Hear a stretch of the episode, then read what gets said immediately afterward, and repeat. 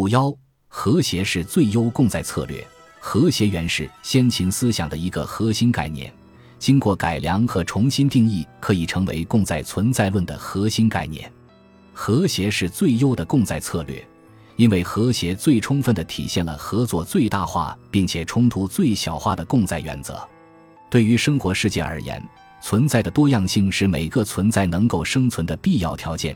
一种存在单靠自身不可能生存。而必须与另一些存在互相配合而共存，单一性是一种存在论灾难，即所谓同则不济。因此，共在是存在的存在论条件，而且各种存在只有互相配合，才能使每个存在达到其可能的最优状态。如果仅仅多样而不能兼容合作，则导致不可救药的冲突，同样是一种存在论灾难，即所谓争则乱。因此。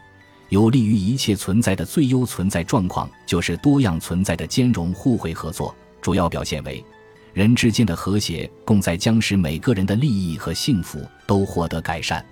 于是，和谐策略意味着，某一方 x 要获得利益改进 x 加，当且仅当另一方 y 必定同时获得利益改进 y 加，反之亦然。于是，促成 x 加的出现是 y 的优选策略。因为 y 为了达到 y 加，就不得不承认并促成 x 加，反之亦然。和谐策略可以理解为一个强化了双赢效果的帕累托改进升级版，它能够解决一般帕累托改进难以避免的单边受益问题。只有和谐策略才能产生人人同样满意的普遍受惠的利益改进。我愿意将这一和谐策略称为孔子改进，以纪念孔子的一个简练优美的表述。值得注意的是，和谐有时会被曲解为一种消极和平主义，无非是弱化冲突和回避冲突的策略。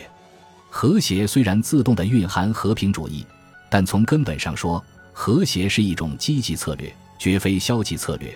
和谐意味着必须并且能够以积极行动去解决矛盾和冲突。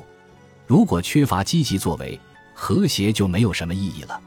回避冲突只不过是消极的掩盖矛盾，而没有解决矛盾。得不到解决的矛盾总会更凶猛的卷土重来。因此，如果把和谐弱化为消极策略，则是非常有害的。先秦的合同之辩实质上就是关于和谐是消极策略还是积极策略的争论。不喜欢不同意见的君主试图把和谐歪曲为同，就是把和谐弱化为掩盖矛盾的做法。当时的学者就已经拨乱反正，清楚地把和谐定义为不同存在的积极合作方式。